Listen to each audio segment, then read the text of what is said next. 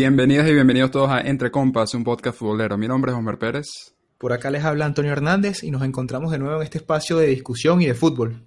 Así es, compa, capítulo 6. Bastante actividad esta semana también. Champions League, tuvimos Copa Libertadores también. River Boca, 2 a 0 eh, esa semifinal. Yo quería, quería hablar rápido de esto porque me recordó cuando estábamos hablando fuera del, del podcast que yo venía diciendo, Boca viene bastante consistente en la, en la liga y tú me comentabas, bueno, pero sabes, esto, eh, Copa Libertadores es diferente, como otra mentalidad y, y que quizás tu predicción era River ganando otra vez a Boca y ahí está, tenías razón. Y, parece que como que les está afectando, ¿no? Le está afectando la, la competencia. Gallardo es el, ahorita creo que es el papá de Boca. O sea, de verdad que yo creo que el, el máximo deseo de los, de los hinchas bosteros es que se, se, vaya, que se vaya a Europa, que se vaya a la selección, que se vaya a algún lado, pero que se vaya lejos de los clásicos, porque desde que el muñeco está dirigiendo a River, creo que se ha marcado una diferencia muy fuerte, aunque de cierta forma Boca está muy bien en el campeonato, está de líder y ha sido más constante cada vez que se cruza con River ahí como que se marca una diferencia en dos estilos de juegos distintos. Eh. Creo que River sabe a qué juega y lo hace muy bien y últimamente lo que ha hecho Boca es tratar de defenderse y sobrevivir. Lo vimos en el último clásico de la liga que fue un 0 a 0 aburridísimo porque en verdad Boca trató de que River no jugara y ayer compa otra vez se marcó la diferencia. Creo que creo que está invicto en Copa Libertadores contra, contra Boca el muñeco Gallardo y ayer bueno, otra vez la diferencia. 2 a 0 y se van con ventaja. Y bueno, también eh, Gremio Flamengo, eh, la, otra semifinal, 1 a 1 terminó eh, ese partido. Pero yo creo que tenemos mucho de qué hablar hoy, específicamente de, de, la Champions, que para ser consistente con lo que habíamos preparado y nuestras previas y, y nuestros comentarios, hubo una que otra sorpresa, si, si vamos a empezar con el Real Madrid, pero hablando sí. de las predicciones primero, ¿no? Porque yo me acuerdo que estaba comentando justamente qué es lo que no quería que pasara, yo creo que tuviste por lo menos ocho minutos de esperanza, ¿no? sí, tuve, tuve no, ni, ni, siquiera, ni siquiera, como porque fueron nueve minutos, creo, ya a los nueve minutos, lo que comentamos la semana pasada y mi gran miedo, que digamos que la debacle para mi fantasy, para mi parlay, para todas mis predicciones era que le hicieran gol al Madrid, porque como ustedes recuerdan los que nos escuchan, recomendamos un montón a Courtois. Bueno, primero que a los 10 minutos ya está el Madrid perdiendo 1 a 0 y lo otro es que Courtois jugó solo 45 minutos, compa. O sea, ni siquiera jugó los 90. Ya, eso, sí. ya por ahí todo mal con el Madrid. Sí, bueno, yo quería hablar de, de Courtois más adelante, no me voy a adelantar, pero eso de Courtois, sí. quería saber qué, qué opinabas, pero, pero sí, con el tema de las predicciones es así, esas son las, las cosas que, que pasan. El, el Real Madrid fueron 9 minutos entonces que le duró e, e, ese cero, pero sí comentamos, por ejemplo, el Ajax, ¿no? Nosotros dimos el Ajax pasando por encima y ahí está. Yo creo que las casas de apuestas ya van a, cambiar su, su vista ahora en adelante con, con, con, el Ajax. El Bayern Múnich también le pasó por encima. Creo que hubo una, unas buenas recomendaciones de la defensa de la Juve también. Eh, bueno, y ni hablar de, de, esa recomendación del Dortmund de, que, que, te lanzaste ahí. MVP. Ay, Espero que lo hayas puesto de capitán. Lo, lo, tenía, no lo puse de capitán, debo decirlo, pero, pero contento de que, de que respondió a la confianza que le, que le dimos por acá. Este, Hakimi, estamos hablando de Hakimi, el, el, lateral del Dortmund, que, compa, en verdad fue la figura del partido, pero es que además no jugó de lateral, jugó casi que de extremo. Entonces creo sí, que eso también... Ahí es que le cambió completamente el, el dato y la dimensión a, a, su, a su actuación, porque demasiado, demasiados puntos que, que dio. Pero bueno, ¿te, ¿te, parece si arrancamos entonces? Sí, claro. Vamos a empezar entonces por una pregunta. Aquí tenemos como el título de, de este primer eh, segmento. ¿El Real Madrid está en crisis? Si tú lees, te pones a leer los diarios en, en España, es un poquito confuso, ¿no? Yo creo que, como, como, dices tú, los medios exageran muchas veces estas situaciones, ¿no? Siento que el Madrid ni era tan bueno en esos tres partidos que ganó, ni es tan mal ahorita en este partido que no pudo ganar en casa contra el Club Brujas allí, bueno, creo que es el entorno del Madrid, obviamente, estos, de estos grandes clubes que, que mueven mucho, mucho los medios, ¿no? Que mueven mucha gente y opiniones y demás. Yo siento que, si tú me preguntas, para mí el Madrid tiene una crisis de juego, no una crisis de resultado. Es decir, sí. es un equipo que de cierta forma no sabe, no tiene una idea de juego clara y se vio contra, parecía que cuando Zidane creo que creía que las aguas se calmaban, que había encontrado, digamos que el 11 y más o menos lo, la idea de juego, le pasa esto frente al que en teoría es el rival más débil del grupo. Y ahora te deja un Real Madrid que tiene un punto de 6, ¿no? Entonces, claro, obviamente, y como siempre hemos dicho, lo que significa la Champions para el Madrid, esto dispara todas las alarmas, ¿no? Y, pero si tú ves que están de líderes en la liga, y si tú ves que en Champions tienen un punto de 6, pero que en verdad le quedan un montón de partidos, quizás ya no, ya creo que no hay forma de que sea líder del grupo, o sea, forma matemática hay, pero lo veo muy difícil, te das cuenta que si bien es la, la crisis de juego, no necesariamente es resultados, porque están vivos en todo y en liga están líderes todavía. Es verdad, y uno nunca debe guiarse mucho por lo que salga por ahí en, en, en los diarios, es verdad. Ahora, la Champions siempre era como, por, se da por sentado ya que arrancó bien. Ahora tiene un punto de seis en este, en este grupo. Y le va a tocar ahorita irse para Turquía a un Galatasaray que también está, eh, o sea, no está, no está jugando como, como se esperaba tampoco. Entonces también tiene la presión. Y no, no se crean de que por, por ser Galatasaray la, la presión no está ahí, porque el Galatasaray en Turquía tiene una presión gigantesca. Y, con los fichajes que hizo, por más que sí hablamos que consiguió Ganga y todo esto, yo creo que se está esperando más de ellos allá. mucho más, mucho más. El Madrid tiene que ir para Turquía y tiene que conseguir un resultado. No sé, yo, yo lo veo como, yo no voy a decir que está en crisis, realmente yo creo que va a superar, o sea, el Real Madrid yo creo que va, a pasar de segundo, porque el Paris Saint Germain ya yo creo que de primero, pero de verdad me llama mucho la atención de qué va a pasar en esos dos partidos. Son dos partidos contra el Galatasaray y de vuelta, y para el Madrid, el Bernabéu yo creo que a veces hasta se le hace más complicado. Yo, yo si fuese que visitar al Brujas, por ejemplo, yo dijera, bueno, por lo menos va a visitar al Brujas, pero lo que yo veo complicado es que Galatasaray también necesita un resultado y después, si por casualidad ese resultado no es bueno para el Madrid, tiene que jugar en el Bernabéu, que se le hace más complicado aún al Madrid por el tema de la presión que le pone la gente. Compa, y antes de eso, el sábado van contra el Granada, que es la revelación de la liga y está a un punto de segundo a un punto del Madrid, cuidado, ¿ah? Yo te iba a comentar que cuando estábamos armando el, script de este capítulo, yo dije, mira, nosotros no vamos a ser primero y segundo de la liga, porque se están enfrentando primero y segundo del calcio, y no, vamos a hacer el partidazo primero y segundo de la liga, Real Madrid-Granada. Tienes razón, lo ignoramos, qué pena. Oye, ¿y qué te pareció lo de Courtois? Yo, yo no estoy seguro, porque obviamente uno no sabe en el tema de preparación, uno siempre asume de que cuando, cuando los jugadores están en la, aparecen de titular y están ahí, o alguien, un médico diciendo, mira, si está completamente fit para jugar.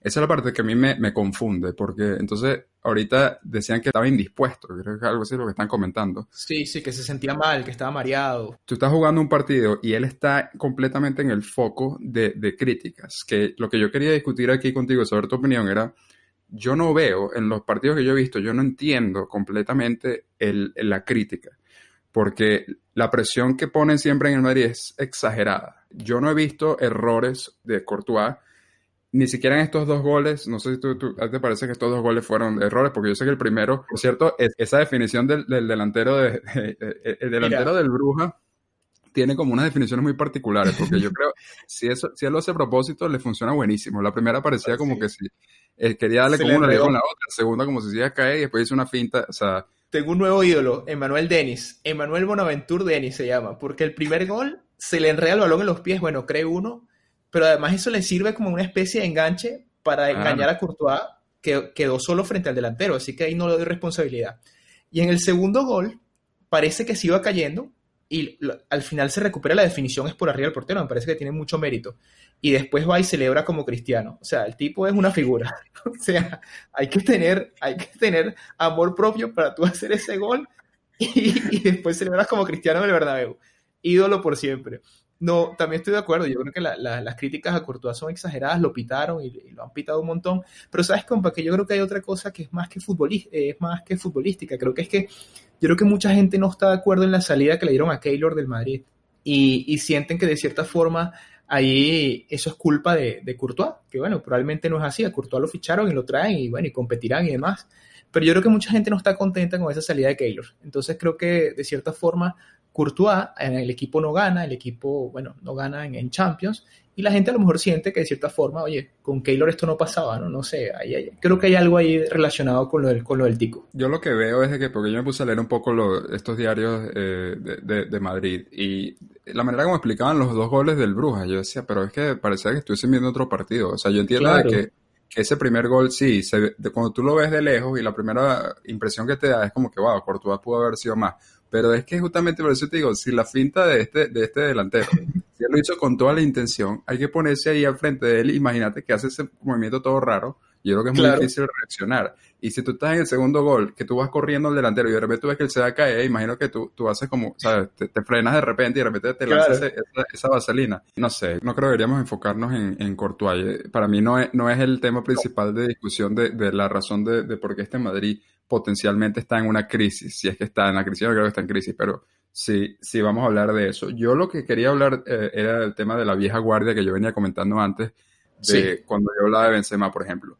Pero algo que yo vi de este partido es que si tú ves ocho jugadores, fueron los ocho jugadores titulares de este equipo, son los mismos que los que estuvieron hace, hace, desde hace cuatro o cinco años en ese proceso de que ganaron las tres Champions. Tú tienes ocho jugadores todavía titulares. Tú tienes al mismo técnico, eh, Zidane, que en su momento cuando él se fue, él dijo, mira, yo me estoy yendo Primero, porque a mí, me pareció, a mí me pareció en su momento muy inteligente esa salida, pues siempre te tienes que ir ganando. Una de las cosas que él había dicho cuando se fue, fue, dijo, yo siento que ya este Madrid no puede seguir ganando, o yo soy una persona ganadora, entonces yo creo que me tengo que ir. Pero después un año después regresa y tiene la misma base, ocho jugadores de su equipo. Y este Madrid hizo fichaje. No estamos hablando, en su momento era, claro. El año pasado las críticas eran, ¿dónde están los fichajes? Se fue Cristiano, trajiste a Mariano, ¿qué, qué está pasando? Esas eran las críticas del año pasado.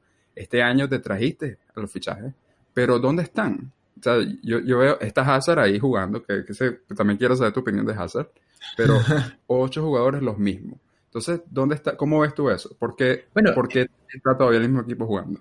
Bueno, es que yo, yo siento que, fíjate que, es una cosa rara, porque justo lo comentamos en el capítulo anterior. Eh, fíjate que ahí él había puesto a, Valverde, al, al, jovencito uruguayo, formando medio campo con Kroos y con Casemiro, en lugar de Modric que no estaba 100%, eh, no estaba para, para jugar. Entonces viene este partido a Champions, yo creo que lo había comentado, dije, bueno, probablemente le dé la opción o a James o a Modric, por ser un, entorno distinto. Pero fíjate que le ha funcionado mejor, le ha estado funcionando mejor James que Modric. Modric sigue en ese bache de forma que, no, que, tiene hace muchísimo. Y yo siento que ahí la, la, gran causa de lo que está pasando, compa, es que ese mediocampo está cansado, tiene un rodaje y no está presionando como presionaron durante esos años donde estuvieron dominando Europa. Y eso es lo que da libertad a ciertos equipos como este, por ejemplo. Pero sabes que además yo no sé, hay algo ahí como que de, yo no sé si son las piezas o demás, pero hay algo ahí como de tensión. O sea, siento que, que el Madrid jugó con el Sevilla y como que salió con mucha más tensión, jugó contra el Atlético, salió con más tensión. Yo siento que a lo mejor hubo algo de relajación en este partido y por ahí lo pagaron. Y con Hazard, oye, complicado porque es llegar a un entorno nuevo con toda la presión del Real Madrid y adaptarte, pero además adaptarte a un contexto que no es nada bueno. Porque por lo que tú dices, si un jugador como Hazard tiene exigencia de por sí, imagínate las exigencias cuando el equipo no camina bien, ¿no? cuando el equipo está perdiendo. Entonces creo que todo se conjura y todavía no hemos visto nada de Eden Hazard, que además también no pudo tener una, una, pretemporada completa porque estuvo lesionado, llegó con, bueno, algunos dicen que llegó con sobrepeso y todo lo demás cuento, pero bueno, el caso es que él digamos que no tuvo una preparación. Así que probablemente le, va a tocar, le va a costar un poquito más arrancar, ¿no? Con Hazard justamente quería hablar de eso porque yo nunca me, me dejo influenciar mucho por esas imágenes que ponen ahí, pues yo me imagino a alguien photoshopeando cada ah, parte de, la, de, la, de, la, lipa o la barriga de, de, Hazard. Si tú ves esa imagen, sí se veía que estaba como fuera de forma. Ahora, Eden Hazard. Yo no, no sé si, si no hicieron eh, un buen scouting en eh, el Madrid, pero Eden Hazard no es un jugador consistente. Eh, cuando tú lo ves en el Chelsea, la crítica que tenían de él en el Chelsea era que él se desaparece. Él de repente tenía tres partidos seguidos donde era MVP y marcaba tres goles, y de repente tenía tres partidos seguidos que no hacía nada, que ese desaparecido. Era, es demasiado inconsistente. Entonces, yo creo que el problema que él tiene ahora es que él llega a un equipo donde la exigencia a mí siempre me parece que la exigencia es buena en los equipos en general, porque eso es lo que hace que mejore, pero no a este nivel. Este nivel llega a un punto ya que me parece que, es absurdo, porque tú le tienes que dar la oportunidad de adaptarse. Yo creo que él está jugando en una posición un poco eh, distinta también de lo que él está jugando el Chelsea, está jugando más por la banda. También.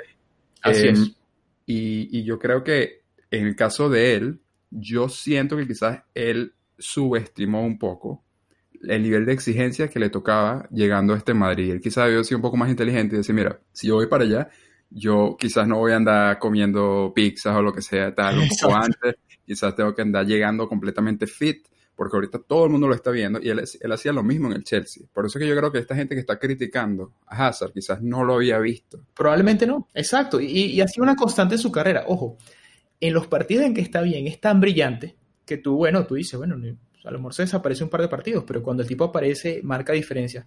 Pero sí, de acuerdo contigo. Y también creo que hay algo ahí, lo que tú dices. Yo creo, yo siento que en el, en el Chelsea jugaba con mucha más libertad. Y era un equipo que jugaba para él. Y no, no necesariamente lo es, lo es el Madrid ahorita, ¿no? Creo que todavía le toca dar ese paso adelante, bueno, y demostrar que es un fuera de serie, ¿no? Pero lo que tú dices también es verdad. En el Madrid te exigen domingo, miércoles, domingo, es decir, todos los partidos. Tú pudiste haber hecho tres goles al PSG en Champions y si el fin de semana no le haces un gol al Betis o no, o no figuras contra el Betis, también te van a reclamar. Entonces, como tú dices, quizás es desconocimiento de la gente que lo critica y también quizás de él, no sé si entendió el entorno. Bueno, tú siempre quieres ir a los clubes grandísimos, ¿no? Como el Madrid. Pero bueno, Sí. eso, eso viene también con una carga bien fuerte de, de presión. Sí, yo siempre, yo siempre he pensado de que en España y en Madrid la prensa es el equivalente de la prensa británica con la, Sí, con la realeza, con, con- con todo esto, de que cualquier cosa lo exageran Sí. y crean una, un, una- un tabloide Bueno, ahí una de, historia, un drama. Sí, sí. Entonces, sí, y, y bueno, y lo, lo último del de tema de Hazard que me da risa es cómo todo el mundo se olvida de Mariano. O sea, yo, yo he visto tantos artículos y tantas entrevistas de la gente diciendo, el 7 pasa de Cristiano Ronaldo a, a Hazard. Yo que eh, hubo alguien en el medio. O sea, pobre Mariano, chamo. O sea, como que él no existió.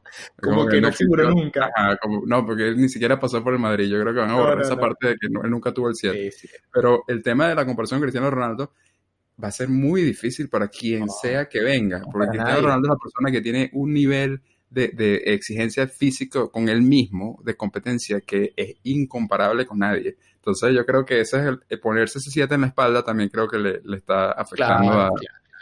a- Claro, y, si, y si- y si la gente está esperando los 50 goles de Cristiano, el jugador no es Hazard. Pero bueno, ese fue el, el Real Madrid eh, Brujas, entonces fue un, un 2 a 2. Empezó perdiendo el, el Madrid 0-2 en el primer tiempo, ya hablamos de los dos goles. Y eh, en los empates, el empate fue como siempre, ¿no? Sergio Ramos en los momentos necesitados, marcando, marcando un gol. Empujando. Y Sí, Casemiro señor. otra vez en los Casemiro. momentos, porque Casemiro también es los momentos que no sé si... Que son jugadores de mucho empuje y de mucho de mucha garra, pero seguramente no son los que tú esperas que te salven con los goles, ¿no? Pero ya se, se ha hecho una costumbre para Sergio y en menor medida también para Casemiro. Y, y bueno, yo ojalá que Zidane también le dé oportunidad entonces a James y que, que haga un cambio, porque yo creo que, que realmente es lo que le hace falta ahorita, un, una, un poco de, de cambio y aire nuevo en, en esa... en Y, esa- me gustaría ver, compa, más de, más de Jovic. Jovic a mí eh, en el Claro. Frankfurt creo que a todos, nos, a todos nos, nos encantó el año pasado y es un jugador muy joven y creo que, oye, me gustaría ver un poquito más de Jovic, ¿ah? para ver qué, qué tiene que ofrecer, qué tiene que traer, porque en verdad siento que lo han limitado un montón los minutos. Muy limitado. Lo que sí es verdad es que yo creo que en, a final de temporada probablemente eh, Zidane no vaya a seguir en el Madrid. Yo creo que el Madrid necesita un poco ya de revolución de, en, to- en todos lados. Y yo sé que Probablemente. los resultados es lo que van a dictar todo, pero a mí me parece que ya le toca un poquito cambiar y, y Florentino Pérez no tiene nada de paciencia. No, y tú sabes que hay uno por ahí que, que está sin trabajo, ¿no? y está poniendo currículum donde sea. Yo creo que Mourinho, en mi opinión, Mourinho sería una mala idea. Florentino Pérez es muy, eh, tiene la mecha corta. Él, él reacciona demasiado. Y si tú te pones a ver, entonces como él se ha deshecho de los, de, los- de los técnicos, eh, tres, cuatro resultados malos, chao. Pero, compa, es Eh, una cosa loca, porque tú ves a mucha gente, y sobre todo en el entorno del Madrid, añorando a Mourinho. Y, y parece que no se acuerdan cómo fueron los últimos meses de Mourinho en el Madrid. Eh, Peleado con el vestuario, peleado con el presidente, peleado con la afición. O sea, y sigue siendo el mismo, pero mucha gente lo eh, escucha a Mourinho y dice, no, necesitamos algo como Mourinho de nuevo. Y Eso bueno, pasa, sí, pero, pero en general eso, eso pasa con Mourinho. Mourinho tiene una habilidad como de, de lavar cerebros de gente. Yo no lo digo Sí. de, de una mala manera, porque él, él en su momento, el, el Mourinho, yo recuerdo que como técnico, tremendo técnico, ¿no? Últimamente, pero a mí me llamaba la atención eso, porque si como tú dices, tú veías el juego del Madrid y no era el Madrid, era, era pura, pura. Pura leña, pura, o sea, era, era extraño. Y aún así, gente diciendo, ¿sabes lo que tú dices? Mourinho. Exacto. Pero yo creo que lo que este Madrid necesita es alguien de la casa. Yo creo que necesita que le den la oportunidad a alguien como Raúl, eh, lo pongan de técnico, esa es mi opinión, que le dé más oportunidad a la, a la fábrica. Yo sé que siempre históricamente últimamente ha sido de cartera, pero yo creo que, que en general yo creo que necesita un poquito de ese, de ese cambio de aire nuevo y, y ya renovación. Un poquito más de valentía en esos partidos Champions, es decir, que, que los jóvenes no sean solo para partidos contra los Asuna, sino que te atrevas a ponerlos en Champions también. Y bueno, pero eso fue el, primer tópico. Yo, yo, creo que me parece que, que pudiésemos discutir esto en, en, otro capítulo también, porque hay mucho de qué hablar definitivamente. El segundo partido que, que, podemos discutir es el, el Spurs Bayern Múnich. ¿Hasta dónde llegará este Bayern? Empezó muy bien, empezó, empezó ganándole a la Estrella Roja. Ahora viene y juega contra el Tottenham. Y bueno, una goleada de escándalo. De verdad que fue. Pero hasta los últimos 10 minutos el partido a 4 a 2. El primer tiempo terminó 2 a 1 a favor del Bayern, pero de verdad que el, el, si bien el, obviamente nadie quiere recibir 7 goles ni, y recibir 7 goles nunca es bueno en ningún aspecto, de verdad que el partido estuvo un poquito más igualado al principio de lo que el marcador dice. Cuando antes del primer gol hay dos paradas de Neuer que son impresionantes. Después del primer gol hay otra parada de Neuer. O sea, hay por lo menos en el primer tiempo cuatro paradas de Neuer que son cuatro goles cantados prácticamente al Tottenham, ¿no? Y bueno, como usted sabe, la máxima aquí es el que no hace los voy a hacer. Ahí llegó y el Bayern sí fue contundente. El Bayern llegó y bueno, con una bestia como Lewandowski, con un mediocampo que es de temer, con la versatilidad de Kimmich, o sea, de verdad, compa, que este equipo para mí mete miedo. Yo sí creo que es un equipazo porque línea por línea, como tú lo veas, es un equipo que está muy completo. O sea, el mediocampo, con Tolizo, con Kimmich. Después, además, en el segundo tiempo, saca, eh, mete a Tiago en, el mediocampo y ahí sí empezó, digamos que, la hemorragia del, del, Tottenham, ¿no? Porque, bueno, Tiago es un, es un, cerebro, un jugador que cuando está sano, de verdad que, que maneja muy bien las líneas. Y si aparte de eso tienes un portero como Neuer, todo se hace un poco más fácil, creo. No, totalmente de acuerdo. Este, este Bayern, como hemos comentado, de verdad que asusta, porque es un equipazo que, que armó. Y además que si tú ves el, el MVP de la noche, ¿no? Eh, eh, eso te dice mucho de, un equipo, de, que tiene dos equipos realmente, el, el Bayern. porque Nabri, cuatro goles, fue el MVP, mejor jugador de la jornada de la Champions. Si tú por casualidad lo tenías en tu, en tu fantasy, me imagino que ya está líder, pero exactamente, o sea, eh, creo que nadie se imaginaba, nosotros sí hablamos de que el Bayern ganaba, pero creo que nadie se imaginaba que te metan siete goles es verdad, lo que tú dices al final no estuvo tan, tan desigual, eh, desigualado como, como parece en papel, pero siete goles son siete goles. Claro, siete goles son siete goles y, esos últimos diez minutos son lamentables del de Tottenham. Un equipo que ya al minuto 80 estuvo, estaba fuera de la cancha, ¿no? Y eso lo aprovechó el, el Bayern. Y, bueno, que, ya el Tottenham, lo mismo que estamos comentando en el Madrid, eh, eh, yo creo que ya es momento de, de empezar a hablar plan renovación en, el Tottenham. Ya creo que enough es enough. Además que tú sabes que lo que tú dices de la, de la renovación, yo lo leía en, entre semana, de que el Tottenham quería a Southgate, al seleccionador inglés, como próximo DT. Yo decía, oye, pero ¿por qué? Si esto fue antes del partido, yo decía, pero ¿por qué? Si, si Pochettino los llevó a la final de Champions, y creo que ha establecido un proceso, un proceso bastante bueno y con, quizás con posibilidades de seguir creciendo. Pero bueno, después de estos siete goles creo que queda claro. Creo que también el, el Tottenham tiene que aprovechar esta crisis que tiene el Madrid y vender a, a Eriksen por una buena cantidad de dinero y empezar a, a, renovar el equipo. Y bueno, y si viene Southgate también, creo que es bueno para, porque él debería montar una, creo que lo montó, una fábrica de chalecos. Porque él cada vez que, se, que aparecía ahí, todos los chalecos supuestamente se, se, o, O el que fabrica los chalecos le paga un buen billete por, por, sponsor, ¿eh? Como Puede hacer algún, un, sí, un negocio ahí el, el, Tottenham. Pero sí, de acuerdo. Lo único que, que tenía aquí que faltaba por discutir es que yo voy a seguir, ¿sabes? Mi jugador favorito del Tottenham ahí, Son. Son Heung-min. Súper lo rescatable y de verdad que, que, le metió el cuerpo en el miedo al, al Bayern, el, el, coreano, durante los primeros minutos.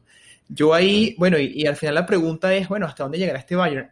si bien yo veo una máquina bien aceitada, yo todavía quiero, o sea, quiero que, yo siento, compa, que para estos equipos como el Bayern, Madrid, Barça, uno debería pensar que la Champions empieza en octavos. Bueno, ligando que todos lleguen a octavos, ¿no? Hay varios por ahí que están ya asustados. Y, ya quisiera verlo en esos octavos, porque el Bayern creo que en los últimos años nunca, nunca ha tenido problemas para pasar de su, su grupo, a veces de primero, pero ha quedado eliminado contra otros equipos grandes, dos veces contra el Madrid, contra el Liverpool, contra la Juve. Entonces, si bien este equipo parece que mete miedo, todavía queda verlo contra un equipo grande. ¿Y por qué? Contra un equipo, digamos que lo que ofensivamente aproveche las oportunidades, porque si algo, si bien te comenté de las líneas, hicieron unos buenos fichajes en los laterales, o sea, tener, tener a, Alaba y tener a Pavard es, una, es un lujo pero los centrales son muy lentos y los centrales son quizás el punto de este equipo. cada vez que Son marcó el espacio entre líneas, cada vez que Aurier abrió, la cancha, este equipo por el medio se vio lento. Por ahí llegaron las oportunidades del Tottenham, que bueno, al final tienes un portero que para eso está, que es, que es Neuer, y sacó todas esas oportunidades claras. Pero todavía esa, esa saga me deja duda y hay que ver esa saga contra equipos que quizás sean mucho más incisivos y que quizás sean mucho más contundentes, ¿no? Entonces, para mí, por ahora es favorito, pero quiero verlo contra, contra un grande para ver qué tal.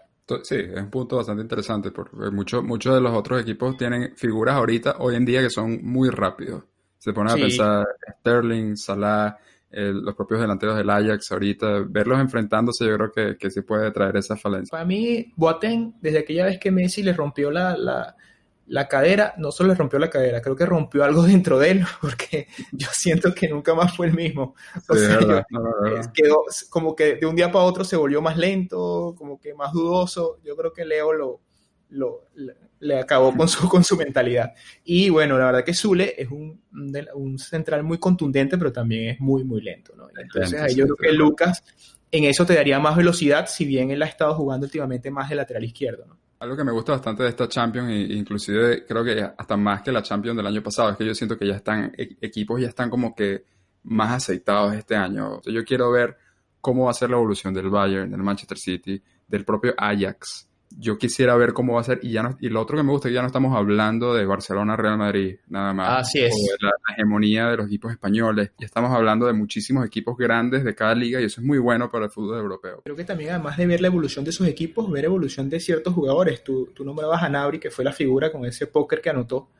Y, y, bueno, ojalá mantenga, mantenga, digamos que esa evolución, porque es un jugador que desde muy joven se espera mucho de él y de verdad que ha tenido muy buenas temporadas en la Bundesliga, pero todavía como a nivel europeo le faltaba destacar, ¿no? Y bueno, ese partidazo que jugó, de verdad que mostró su repertorio, definiciones de izquierda, de derecha, velocidad, recorte, uno contra uno, o sea, se, vio muy, muy bien. Entonces, bueno, vamos a ver, porque yo creo que en gran medida depende, como te digo, de cómo se vea exigida esa saga, de Nabri, y bueno, de Coutinho, que, que sigue siendo parte importante en el juego ahí armando, armando en el medio campo. Nada más quería chequear, compa, no estás en el centro de, Mumbai ahí, ¿no? No estamos grabando en, medio de, de, la... Es que escucho, parece que estuvieses dentro de un taxi. No, compa, lo que pasa es que acá, como tenemos diferencia horaria, acá son las 6 de la tarde, plena hora de ah, salida del trabajo. Ok, ok, nada más chequeando. Vamos, bueno, anunciamos aquí entonces, eh, nos disculpamos por estas dificultades técnicas. Sí, sí, disculpen ustedes, pasa que vivo en una zona urbana bien, bien transitada. Pero bueno, bien buena esa discusión entonces del, del, Bayern. El partido que yo creo que teníamos, que lo habíamos puesto como el partido de la semana, yo siento que no decepcionó, la verdad, que es el Barcelona-Inter. A ver, ¿por dónde empezar por esto? Cada vez que hablamos del Barcelona... Hay, mucho, hay mucho que decir. ¿Por dónde empezar? Yo creo que es engañoso. Alguien que, que no, vio, no vio el partido, inclusive si nada más verlo, el resumen corto, dice, ah, ok, mira, ahí está el Barça, ganó 2 a 1. A mí me parece que fue un partido engañoso, la verdad. Yo creo que, que fue un partido de, de, dos mitades bien, bien distintas. Yo creo que eh, el Inter, en mi opinión, se quedó sin piernas. Estuvo como una hora eh, donde tuvo un buen partido. El Barcelona estuvo más de lo mismo, un juego que no llegaba a ningún lado. Yo creo que el, el, juego del Barça hoy en día fluye muchísimo por el medio, todos los pases pasan, pasan por el medio campo y no termina de, realmente, yo creo que quizás por la falta de Jordi Alba o alguien que esté eh, como que lanzando directamente el ataque por esas bandas y, siendo más, más directo. El Inter estuvo, tuvo una, buena primera mitad, empezó ganando bien temprano, otra vez el Barcelona con, con estas falencias defensivas. Yo creo que hubo un antes y un después y la clave para mí, por más de que Messi fue indispensable, para mí la clave fue que yo creo que volver a estar escuchando nuestro podcast Arturo Vidal. Arturo Vidal fue la clave. Ese fue lo pedido. Y un después. Yo, por favor, estoy pidiendo, coloquen a Arturo Vidal. Tú estabas diciendo de que no deberías haber jugar Busquets y De Jong. Yo estoy de acuerdo, sí, pero coloca a Arturo Vidal. Y a partir de su entrada fue que completamente revolucionó el partido. Tú sabes que ahí, bueno, el partido, como dices tú, engañoso, una mitad para cada uno y otra vez la figura marca André Ter Stegen. Podemos seguir una semana más con este debate entre Ter Stegen y Neuer porque los dos tuvieron actuaciones espectaculares. El Inter pudo irse tranquilamente al medio tiempo con un 3 a 0 porque tuvo las ocasiones. Lo que pasa es que, o sea, el cabezazo de Lautaro que saca Ter Stegen abajo es probablemente para estar en el top de las paradas de la temporada. Chicos, los que nos escuchan, si no lo han visto, búsquenlo en el resumen, véanlo porque en verdad que es un paradón impresionante. Un equipo, por ahí decía, yo escuchaba el partido en ESPN y decía Fernando Palomo, que están hablando en Barcelona de la tatanización, creo que decían, del Barça. O sea, como cuando el Tata Martino. Y es que estamos viendo los mismos, los mismos síntomas. Una posesión estéril. Toque, toque, toque, sin nada. Y el Inter atrás lo esperaba. Recuperaba, en tres toques estaba en el arco contrario y siempre fue más, más peligroso el Inter en el primer tiempo, ¿no? Y bueno, sí, o sea, por aquí hemos criticado mucho al Verde porque en verdad yo siento que estamos viendo otra vez esos síntomas. Un equipo que toca, toca, toca, pero no consigue nada. Porque esos equipos que se te cierran atrás, en teoría, la forma de pasarlo es con un toque rápido, con la velocidad. Pero tú mismo lo dices, es un toque lento que no sorprende a nadie. Y bueno, cambia. Paredes, que, no hay, que ya no hay paredes. Exactamente, que no hay asociaciones. Lo que tú decías, mucha conducción, poco fútbol a un toque. Entonces, ¿qué pasa? Al final llega, metes a Vidal, que es un tipo que sale, yo siempre a Vidal, yo sé que mucho, es polémico, mucha gente no le gusta, pero en mi equipo yo siempre quiero un Vidal. Tipo que sale a comerse la cancha, sale a dejarlo todo, lo que sea. Bueno, fíjate que entró y enseguida tuvo una ocasión de gol, un tiro a puerta. O sea, porque es un tipo que entra a eso, y lo dijo el mismo Valverde, ¿no? Que él necesitaba un poco el desorden de Arturo, pero sí, el, desorden de Arturo fue necesario y fue lo que cambió el partido por completo. Y una vez más, y, soy reiterativo con, con, lo que ya tú lo dijiste, pero de John por Busquets. Creo que ahí, creo que ahorita en este momento no está Busquets en un buen estado de forma. Es un equipo que no presiona y si Busquets, si Busquets no presiona, el, el, estilo del Barça y la idea de juego no, no, no, funciona. Y otra vez vimos a un Busquets que, que, se queda como en el medio, ¿no? Que ni presiona, nada, está, está ahí un poco perdido. Entonces, yo siento que esto, esto una vez más mostró que, que, que ya es momento de irle dando espacio a De Jong a que, a que tome la rienda. Y bueno, como al final apareció el de siempre, que aunque esté viniendo de lesión, siempre, siempre marca diferencia. Messi. Messi jugó titular. Bueno, es otra cosa que también podemos hablar, porque cuando nosotros grabamos el, capítulo anterior, fueron unos días antes de, poder saber la evolución de alguna de las lesiones. Entonces, por lo menos hemos comentado que, que Lukaku eh, era una buena oportunidad y al final terminó lesionado y no, no jugó. Y también habíamos comentado que Dembélé y Messi puede que no iban a estar. En ese momento es lo que se pensaba, terminaron jugando Messi titular. Que compa, yo creo que a Messi yo siento que lo forzaron, porque yo no sé si tú vas de salir con una lesión a jugar 90 minutos, es, wow, es riesgoso. Lo que es evidente para mí de este Barça es la necesidad de tener jugadores como Messi y como Vidal, en el sentido que son los que están rompiendo las líneas. Porque si tú te pones a ver el partido, Vidal entró y entonces empezó justamente ese desorden que, como tú dijiste, Valverde lo nombró, que necesitaba un jugador desordenado. Alguien lo puede entender de mala manera, pero yo entendí que, lo que quiere decir es eso, de que, hace lo, que no esperas que haga. Em, pero Messi, el segundo gol, fue completamente él. Y te explica que, por qué este Barcelona es Messi dependiente. Porque ¿qué fue lo que hizo él? Él con su jugada, que, creo, si mal no recuerdo, creo que lanzó un caño, se llevó a dos él arrastró inmediatamente a, cuatro jugadores. Te mueve todo el equipo. Cuando tú tienes tres jugadores que se van nada más con él, los dejó todos en el camino, ya quedó Suárez en el medio, el desequilibrio se armó y gol. Eso es lo que el Barcelona ha jugado estos últimos años, porque Messi siempre lo está haciendo, pero tú no puedes depender completamente de un solo jugador, en, este caso de Messi. Yo me acuerdo cuando teníamos el, Dream Team, que, para mí es el, el, Dream Team, yo sé que cuando uno habla del Dream Team es 92, pero el Dream Team del Barça de Pep, hubo eh, unas lesiones de Messi en esa, en esa primera Champions que él se lesionó y tenía el mismo problema, eh, la misma lesión todo el tiempo. Y, y el equipo... Eran lesiones musculares, sí. Sí, pero el equipo respondía porque no estaba todo alrededor de él rompiendo las líneas, era un, juego colectivo. En cambio aquí tú dependes es puro toque, toque, toque, toque para dormir literalmente al, al, rival y de repente viene Messi y se lleva dos o tres y ahí es que sale la jugada. Entonces... Rompe líneas, daña el esquema y gol para mí este, este es un partido que le da fuerza mental a Valverde, pero para mí es engañoso, porque para mí fue un poco más de lo mismo y la parte que fue buena para, para el Barça es que Suárez marcó dos goles, eso siempre es importante para un delantero. Y dos buenos goles, ¿ah? Fue el primero fue un golazo, es verdad.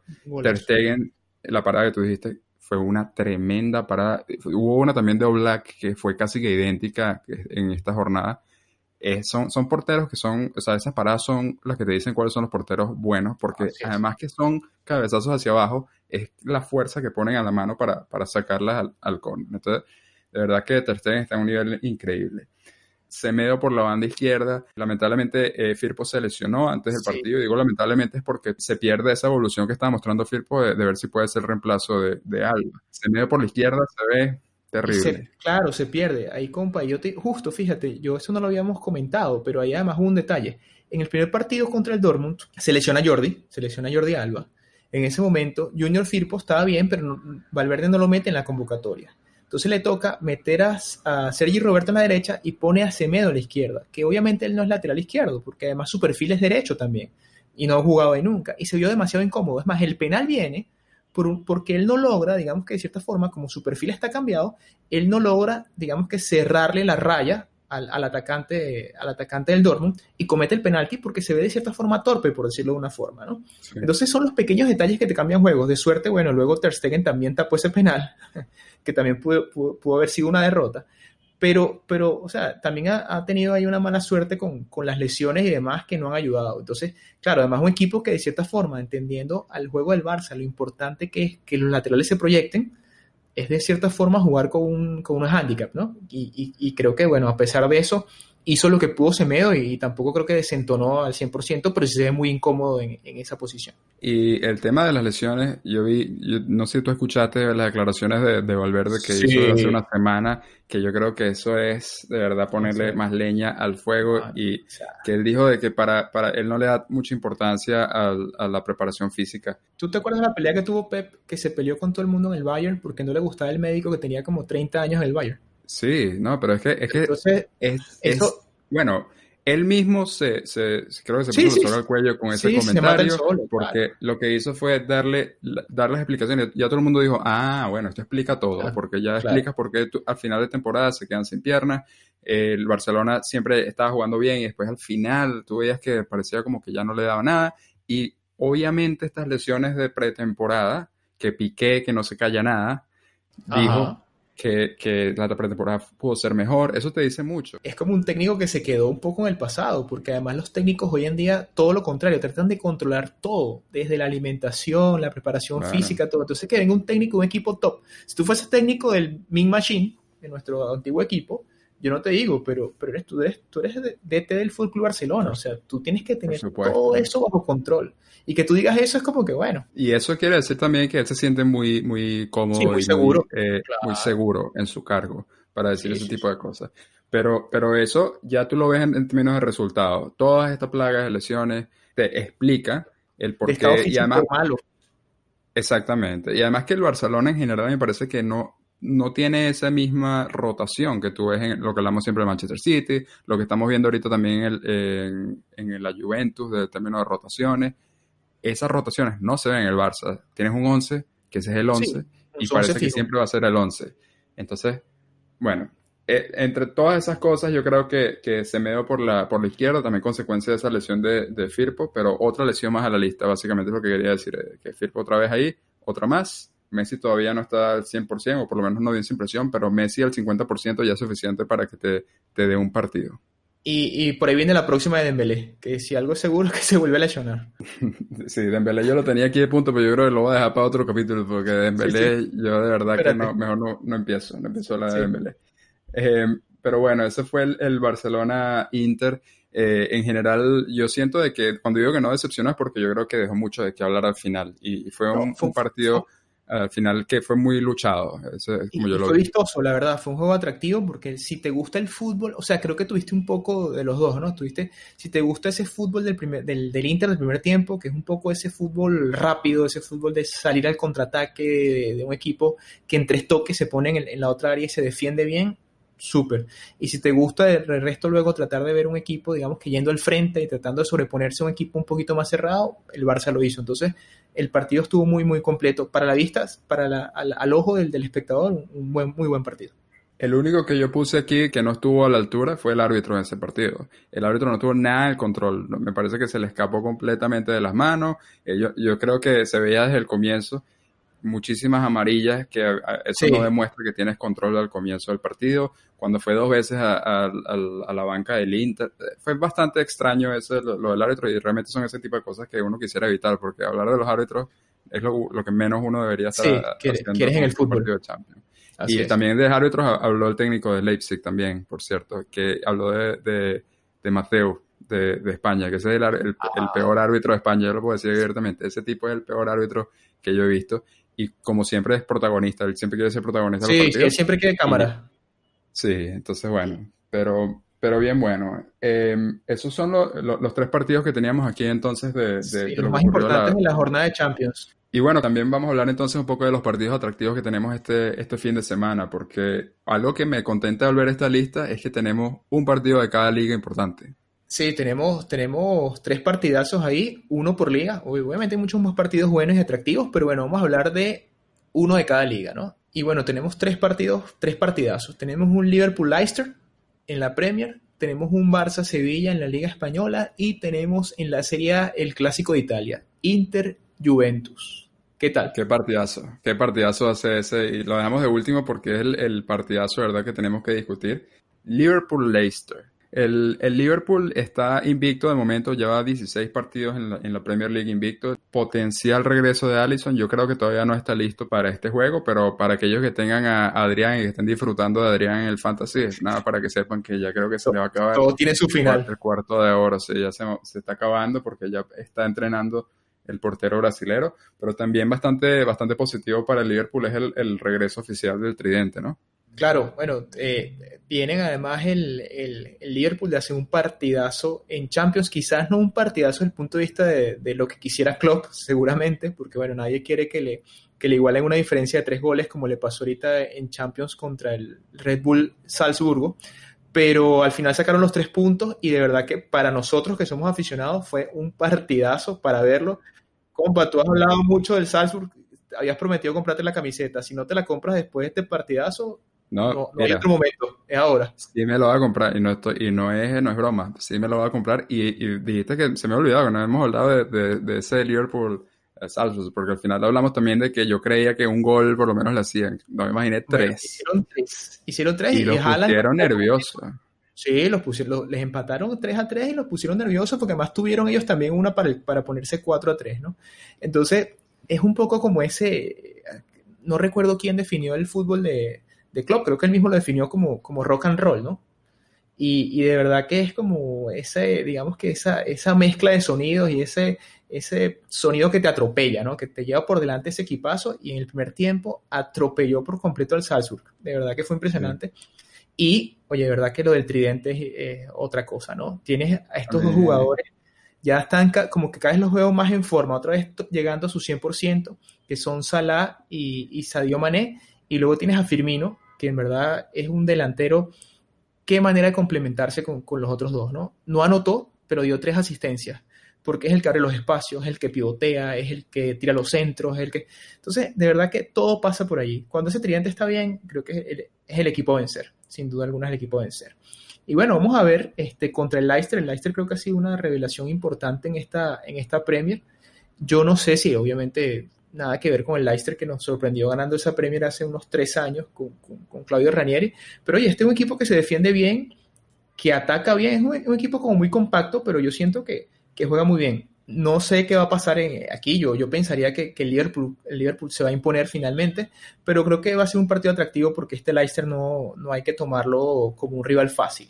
Sí, el Leicester, el Leicester como, como comentamos en, unos episodios anteriores, la defensa, el, equipo Estamos hablando de los equipos que menos goles han recibido y yo creo que una baja sensible, todavía es duda, pero yo creo que puede ser una baja sensible para el Leicester es Madison, porque él realmente estaba jugando muy bien.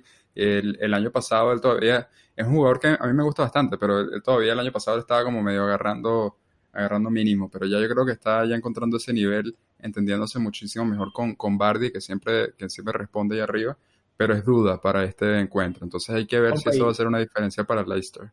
Ambos tienen, tanto Leicester como Liverpool, tienen cinco goles en contra. Son, como dices tú, los menos goleados de toda la liga, todo el campeonato. Entonces, por eso lo hace bastante, bastante atractivo este, este partido. Yo creo que no hay que dejarse llevar mucho tampoco por este partido de mitad de semana, en mi opinión, porque la defensa de Liverpool está bastante, bastante sólida en la Premier League. Y por eso yo creo que el Liverpool igual se llevará este partido. mi, predicción es que yo creo que el Liverpool lo gana 3 a 1 y ese 1 yo creo que va a ser Bardi. Jamie Bardi. Eh, ahí está marcando sobre todo en los partidos importantes. Él no deja de marcar goles. Y ese 3 podría ser perfectamente uno de cada uno, ¿no? Uno de cada uno el tridente. Que eso, eso tiene, tienen esa costumbre. Yo también creo que, que, que lo gana el Liverpool. Y si me preguntaras un marcador, yo te digo que yo le voy a poner un poquito más cerrado, yo le voy a poner 2 a 1 a favor del Liverpool. Veremos entonces si la baja de Madison al final le, afecta mucho al Leicester. Y el segundo partido que tenemos por aquí es el Barcelona-Sevilla. Bueno, ya estuvimos hablando del, Barcelona, de, cómo creemos que, juega el Barça, pero hablando de, la liga como tal, bueno, primero ambos equipos tienen el mismo récord, ¿no? Eh, están uno de cuarto, el otro de sexto, si mal no recuerdo, pero ambos tienen el mismo récord. Cuatro victorias, un empate, dos derrotas. Viene de victorias importantes el Barça, ¿no? Por, en términos de ánimo, porque esta victoria contra el Inter ya ganó contra el Getafe sin recibir gol el fin pasado de visitante. Bueno, compa, si estábamos hablando ahorita de, lo que fue el Barça contra el Inter, de, si, si este partido nos hace creer que este Barça está mejorando, creo que no hay mejor prueba que este Sevilla que le toca el fin de semana, ¿no? Es un equipo que le va a exigir y que bueno, va a mostrar, le va a tocar mostrar sus virtudes y, tratar de esconder sus defectos, porque en verdad que el Sevilla es un, es un, rival duro, es un rival difícil, que viene jugando muy bien, estuvo líder varias jornadas de la liga, bueno, lastimosamente en las últimas jornadas se cayó un poco, sobre todo en esa derrota contra, contra el Madrid en, casa, pero creo que es un partido que va a ser muy atractivo. Y para mí, si tú me preguntas cuál es el resultado, todo depende. Si juega Messi, el Barça favorito sin duda. Yo, yo creo que va a quedar un 3 a 2 y el Barça se lo lleva por, por, por poquito. Esa es mi, mi, predicción aquí. Yo creo que sobre todo, si, como tú dices, si Messi juega, eh, tendrá bastantes oportunidades.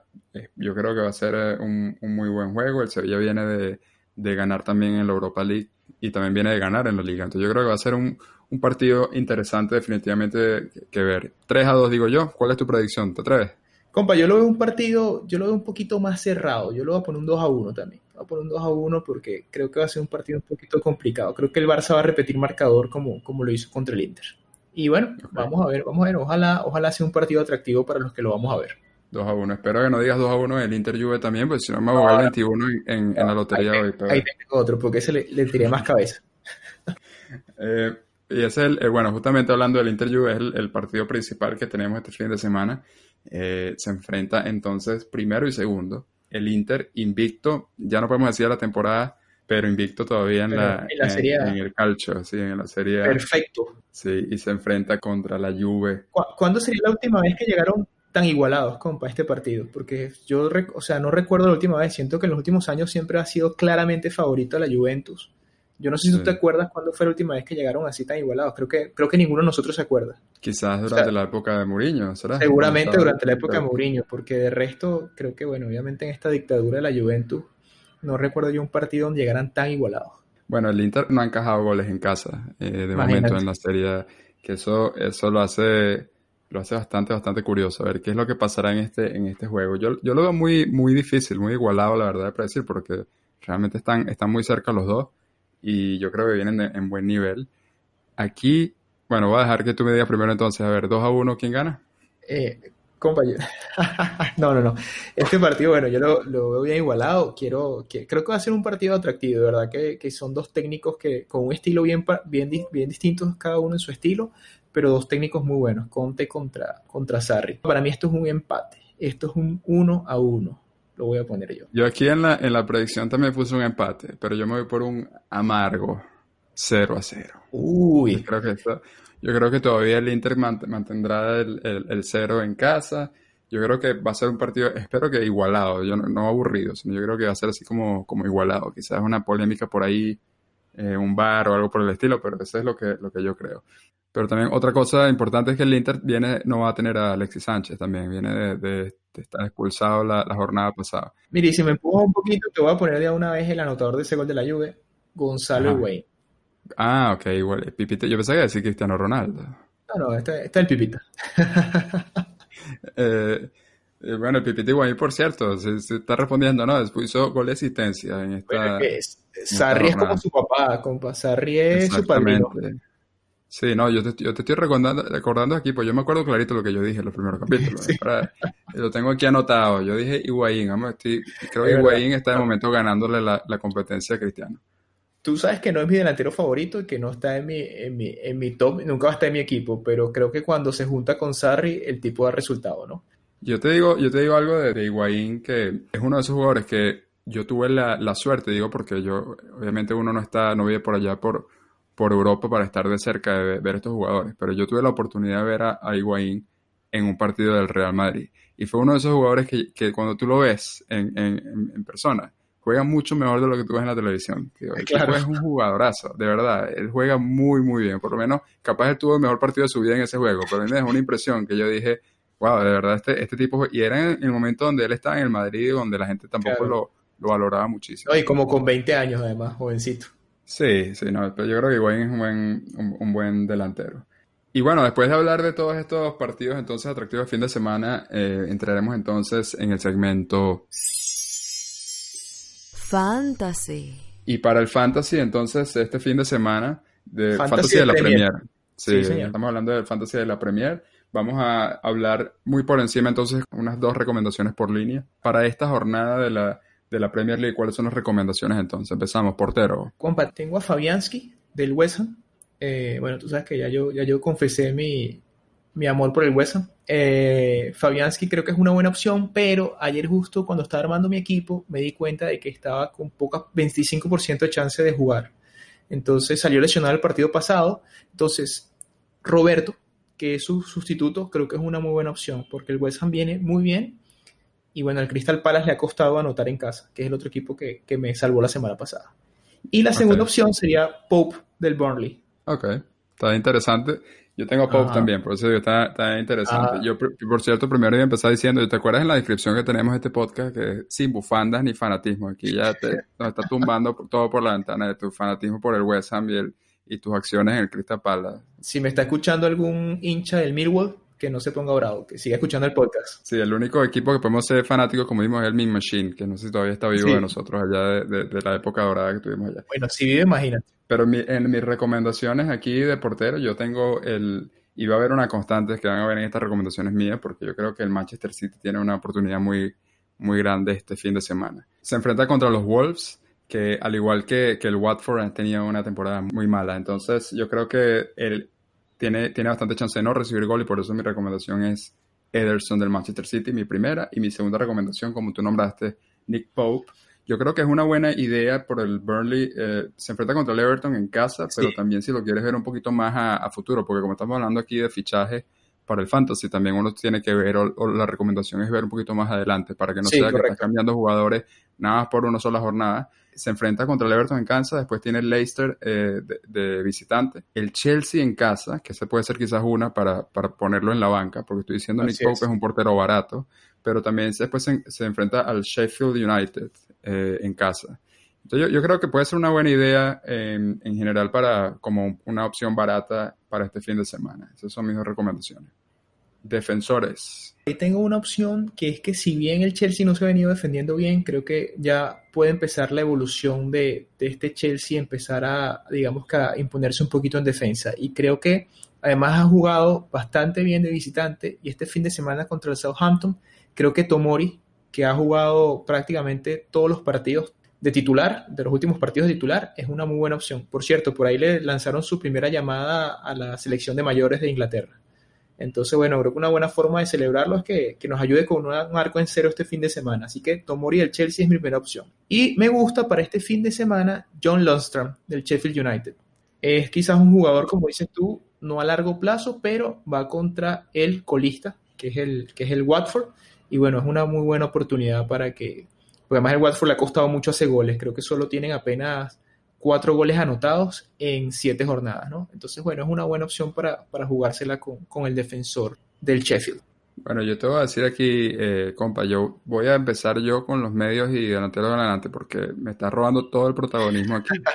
mi, mi defensa eran, bueno, primero Otamendi. Yo voy a seguir, Correcto. Que no quiero ser repetitivo. El Manchester City tiene muy buena oportunidad este fin de semana, pero sí. mis otras recomendaciones eran Lundstrom del Sheffield United contra el Watford, por lo mismo que dijiste tú, y Fikayo Tomori del Chelsea. O sea, estamos, estamos en, ah, la, en, la, en, la, misma línea, en la, exactamente la misma línea. Entonces, si confías este fin de semana al Chelsea, eh, de tenerse cero, creo que es una buena, una buena recomendación. Mira, pero hagamos algo, para que no digas, tú, tú mandas los datos, ahora tú di primero los mediocampistas Esto y luego dices tu delantero. Ok, dale pues. De mediocampistas no va a haber sorpresa. Sterling y. Esas son mis recomendaciones. Creo que no hace falta explicar mucho por qué. Yo creo que si los puedes tener o los tienes por ahí, eso yo le pusiera la fichita para, para este fin de semana. ¿Cuáles son los tuyos? Aquí, bueno, yo tengo uno que es McGinn del Aston Villa, que va contra el Norwich. Eh, ha hecho bastantes puntos, ha hecho buenos puntos y el Norwich es un buen rival. Y el otro es mi jugador también insignia, Andriy Yarmolenko. Compa, ya lleva, lleva, dos semanas con buenos puntos y va a pegar una tercera jornada con buenos puntos. Así que si lo tienen por ahí en la vista, póngalo. Además, jugador de, para tenerlo en el equipo, para dejarlo ahí fijo, sin problema ninguno. Yarmolenko le responde. Sí, definitivamente se te respondió el, fin pasado. Eh, me están gustando los datos que estás diciendo porque son así bastantes de, prospects. Entonces, sí, claro. si, alguien está bajo presupuesto, ahí tienen, tienen bastantes opciones, así me parece muy bien. Eh, de delantero, aquí yo otra vez, primero, sin explicar mucho, Sergio Alcún Agüero, si juega. Sí, claro, si juega. Póntelo de capitán porque va a jugar contra, contra los Wolves. Pero el segundo sí es uno de que ya mucha gente, yo creo que comenté en uno de estos capítulos que ya mucha gente lo tiene pero yo le pongo ahí y me gusta eh, porque probablemente vamos a tener un enfrentamiento ahí, con, se juega contra el Aston Villa en casa. Y yo creo que este de aquí es el que va a hacer los goles. Puki. el es mi recomendación. La revelación. Puki, va a marcar goles este fin de semana contra, contra el Aston Villa. Y además que luego tiene partidos asequibles también, porque después tiene, eh, se enfrenta contra el Bournemouth eh, away, pero después tiene el Manchester United en casa, pero el Manchester United no es que estaba muy consistente también en defensa, por eso yo no lo veo hasta como algo tan, tan grave. Entonces tiene por ahí unos buenos partidos, el Watford por ahí, yo creo que puede ser un buen momento para traer Puki a tu equipo. Buen, dato, sabes que eh, ahí estamos, entonces sí estamos enfrentados, porque si tú tienes Agüero, yo estoy deseando que Agüero no juegue porque yo tengo a Gabriel Jesús. Okay. Porque coincido contigo de que, de que es una buena, una buena fecha para el Manchester City. Entonces ahí creo que, creo que eh, tengo el, tengo el brasilero, ojalá juegue, ¿no? También es lo mismo que dices tú, no sé, no sabremos hasta que salga la alineación antes del partido. Y tú lo dijiste, si el Leicester hace gol, seguramente será este señor, Jamie Vardy. Jamie Vardy, ahí lo, ahí, lo, ahí lo tengo y ahí lo dejo en mi equipo. Eso, eso digamos que son nuestros, nuestros datos para este fantasy de la Premier de este fin de semana. Y bueno, y para entonces hacer el resumen rápido aquí del top 3 de capitanes en este orden. Sterling, Agüero, Salah. Bueno, los míos, eh, compas, serían Yarmolenko, Bardi y si juega, Gabriel Jesús. Wow, ok. Ese último arriesgado. El último arriesgado. A mí me parece arriesgado los dos primeros de capitán. No, pero como es Pep, no, pero es que los, dos primeros, compa, de que juegan, juegan. No, claro, pero digo elección de capitán, porque lo estamos hablando aquí. Ah, Está recomendando a la gente de quién ponga de capitán. Bueno, en base a esas recomendaciones. Ahora, si Gabriel Jesús juega, ojalá que juegue, porque como es Pep, capaz de, pone de, delantero a Bernardo Silva, no sé, alguna cosa así. Cualquier, Pero es que a mí, me parece, a, mí me parece excelente. Te digo por qué, porque yo me estoy yendo por los safe. Sterling, Agüero, Salah. Ahí no hay nada sorpresa. Tú te estás yendo por Yamolenko él llega a hacer tres goles este fin de semana, chamo. Y de ahora en adelante, todo el mundo va a decir, yo no, no, no, deja de, de hablar, ¿verdad? ¿Qué dice Antonio? ¿Cuál es el capitán? Y eso, por eso es que me gustan esos, esos picks que, tienes ahí. Así sea. Último segmento, compa, y lo, podemos dejar hasta ahí, el segmento de el parlay de el fin de semana. Correcto. Eh, me interesa saber, esta vez sí, ¿sabes? Como el, el, a mitad de semana yo me lancé por lo normal, gana, pierde, no sé qué. Esta vez me puse, me metí en ah, modo Mr. Chip. Sí, me puse otra vez, dije, ¿sabes? Me, funcionó la primera, voy a hacer ese análisis otra vez. Creo que en, la, en mitad de semana yo te pregunté que tú dijeras la tuya primero, entonces, para ser justo, voy a, lanzarme yo primero. La primera es Manchester City, Manchester City. Gana la primera mitad, gana la segunda mitad. No paga mucho, porque yo creo que todo el mundo en las casas de apuestas, nadie se está sorprendiendo que es súper favorito en contra de los Wolves es 1,5 en, este, en el momento y en esta casa de apuestas que, que yo vi. ese era el factor. Segundo, por debajo de 2,5 goles. Inter de Milán, Juventus. Como yo dije, yo creo que yo estoy diciendo que eso probablemente queda un 0 a 0. De nuevo, no es un factor súper alto, es 1,66, pero yo creo que puede ser una buena opción, porque yo creo que ese partido va a estar igualado y yo, y yo creo que va a estar por debajo de, de los 2,5 goles. Tercero, me fui por una directa, que fue el Torino-Napoli. Eh, yo creo que el Napoli viene de ese 0-0 contra el Gen, pero sí tuvo sus oportunidades. Hablamos, de hecho, eh, Callejón, creo que tuvo dos, postes por ahí. O sea, sí tuvo sus jugadas de ataque. Juega contra el Torino de visitante y, es 1,83, que, que es el factor. Me pareció que es un factor atractivo y por eso lo incluí. Y último, lo hice de 4 en este parlay. Over 2,5. Por encima de 2,5 goles. Norwich, Aston Villa. Ese partido que vamos a tener que ver, porque en base a toda esta discusión, es el partido. Yo, mira, me voy a de. Yo me voy de Liverpool Leicester. Yo voy a ver es Norwich, Aston Villa. Ese es el que hay que ver. Entonces, por encima de 2,5 goles, 1,53 el factor. Cuando tú eh, multiplicas todos esos factores, eh, llega a 7,27. Fíjate que no, este, esta semana no fue 30. Estás conservador, compa, estás conservador. Pero sí, 7,2. Entonces, esa es mi, mi, mi recomendación. Ahora, te, voy, a, escuchar la tuya, pero tengo que decir que tengo por ahí dos que me lancé independientes, no metido en este parlay. Este es el parlay que yo ah. dije, este es parlay yo creo que, que, está bien. El que puede ser. El que puede ser, exactamente. ¿Cómo es el tuyo? Entonces, ¿pero qué? ¿Vas a soltar ese dato de una vez? Yo creo que en base a lo que yo he visto del, del Barça, como ha jugado, yo creo que va a ocurrir algo parecido a lo que ocurrió a mitad de semana. Yo creo que el Sevilla va a empezar ganando y va a terminar el primer tiempo ganando el Sevilla y después en el segundo tiempo eh, meten a Vidal otra vez o no sé qué pasa, empata y gana el Barcelona, como dije antes, 3 a 2. Si ocurre eso, si Sevilla, Barcelona, es 19 el factor. Yo digo, ¿sabes qué? Yo, creo que pudiese pasar. Entonces, nada más, ahí están unos buenos factores por ahí, pero a mí me parece que eso es pura de suerte. Por eso nada, nada análisis de, de pálpito para aventurarse si uno quiere. Exactamente. ¿Cuáles son los tuyos? Bueno, compa, fíjate que yo más, o menos mantengo mi línea, pero ante tu 7 ahora mi factor parece un poquito más atrevido, el tuyo más conservador. Mi primer pronóstico del fin de semana es que el Chelsea gana, juega contra el Southampton, creo que viene en una buena dinámica y tiene un factor de 1.85. Ese es el primero. Luego, eh, otro equipo que ha venido jugando muy bien en la liga este, ha sido la Real Sociedad, aunque perdió la semana pasada contra, contra el Sevilla, Creo que esta vez, este, este fin de semana, le gana el Getafe y eso nos está dando un factor de 1.9. Y bueno, cerramos con un empate en el Derby de Italia. Yo, compa, como siempre, conservador, con, resultados, sin, meterme mucho en, las otras posibilidades de apuesta. 3.2 paga ese empate entre Inter y Juve. Eh, si lo multiplicas, te da un maravilloso y jugoso factor de 11.3, ¿no?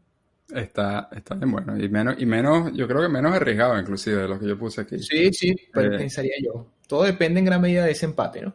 Pero bueno, bien, bien chévere como siempre esta discusión, eh, Antonio. De verdad que vamos a ver qué nos trae este fin de semana. Sí, pero siempre buenísimo lo que nos deja la Champions, compa. Siempre nos deja eh, discusiones bien interesantes. Exactamente. Yo creo que, bueno, si te parece, lo vamos a dejar hasta ahí. Entonces no, no nos vamos y esperamos que hayan disfrutado este, este capítulo. Como siempre, todos sus comentarios, envíenos sus equipos y, sugerencias a, a entrecompasfutbol.gmail.com.